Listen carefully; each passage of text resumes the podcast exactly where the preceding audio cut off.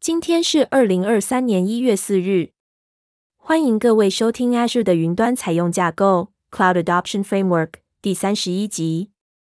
本集节目将讨论管理群组 Management Groups。哈喽，我是小编一号小云。哈喽，我是小编二号小端。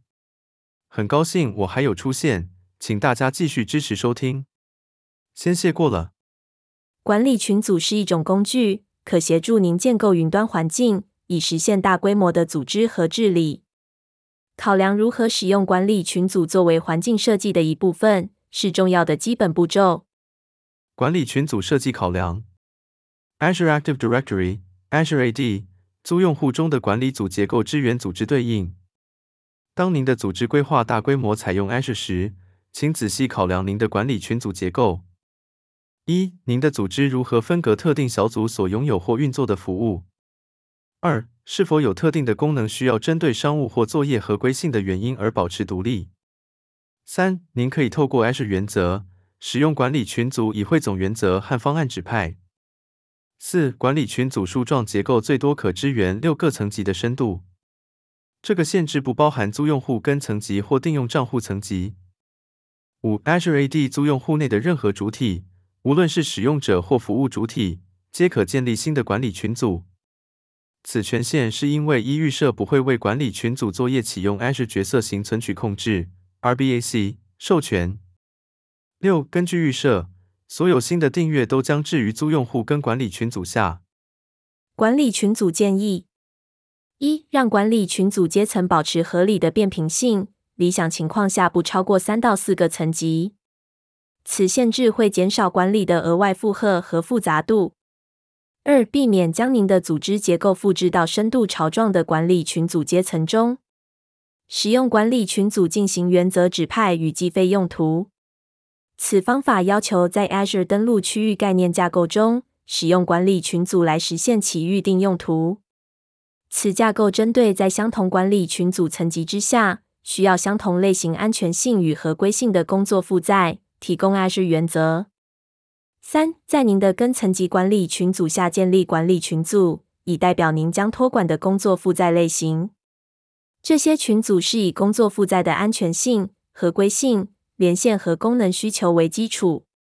使用此群组结构，您可以在管理群组层级套用一组 Azure 原则。此群组结构适用于需要相同安全性、合规性、连线和功能设定的所有工作负载。四、使用资源标签来查询并横向浏览管理群组阶层。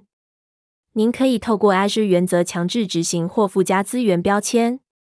接着，您可以将资源分组以满足搜寻需求，而不需要使用复杂的管理群组阶层。五、建立最上层的沙箱管理群组。让使用者可以立即体验 Azure，然后他们可以使用在实际执行环境中可能尚未允许的资源进行实验。沙箱可提供与开发、测试、实际执行环境隔离的环境。六，在根管理群组下建立平台管理群组，以支援通用的平台原则和 Azure 角色指派。此群组结构可确保不同的原则可以套用至您的 Azure 基础所使用的定用账户。它也可确保一般资源的计费是集中在一组基本定用账户中。七、限制在根管理群组范围中指派的 Azure 原则数目。这项限制可使较低层级管理群组所继承原则的侦错最小化。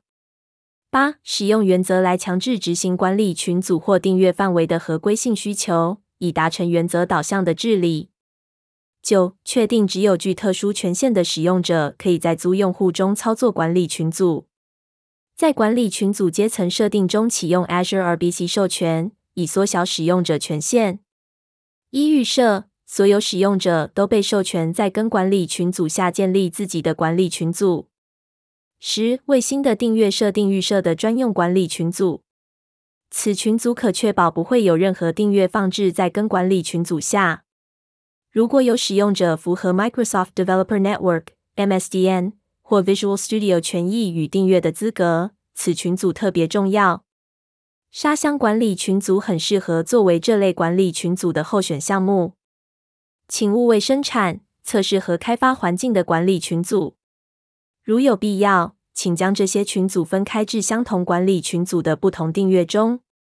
安设登录区域加速器的权限：一、需要专用的服务主体名称 （SPN） 才能执行管理群组作业、订阅管理作业以及角色指派。使用 SPN 可减少较高权限的使用者人数，遵循最低权限方针。二、在根管理群组范围中，需要使用者存取管理员角色，以授予在根层级上的 SPN 存取权。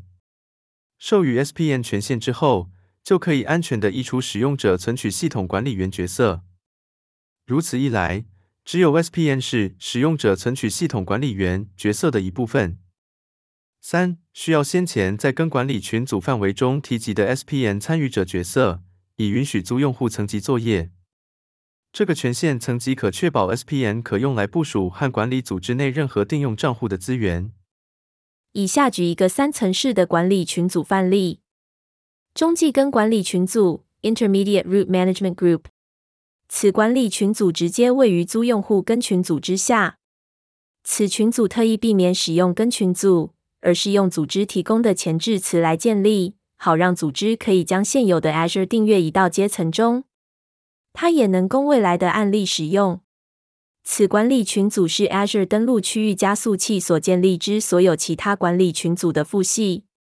中继根管理群组的下一个阶层包含平台 （Platform）、登录区域 （Landing Zones）、沙箱 （Sandboxes）。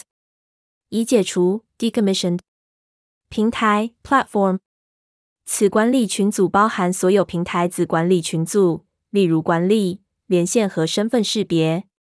登录区域 （Landing Zones）。所有登录区域子管理群组的副管理群组。系统会为其指派与 Azure 原则无关的工作负载，以确保工作负载的安全和合规性。沙箱 （Sandboxes） 订阅专用的管理群组，仅供组织用来测试及探索。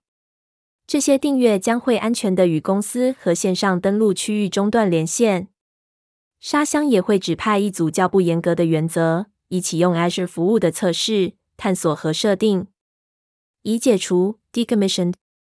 要取消的登录区域专用的管理群组，已取消的登录区域会在三十到六十天后移至此管理群组，然后再由 Azure 删除。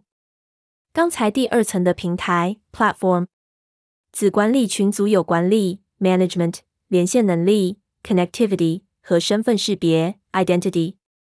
管理 Management，此管理群组包含适用于管理、监视和安全性的专用订阅。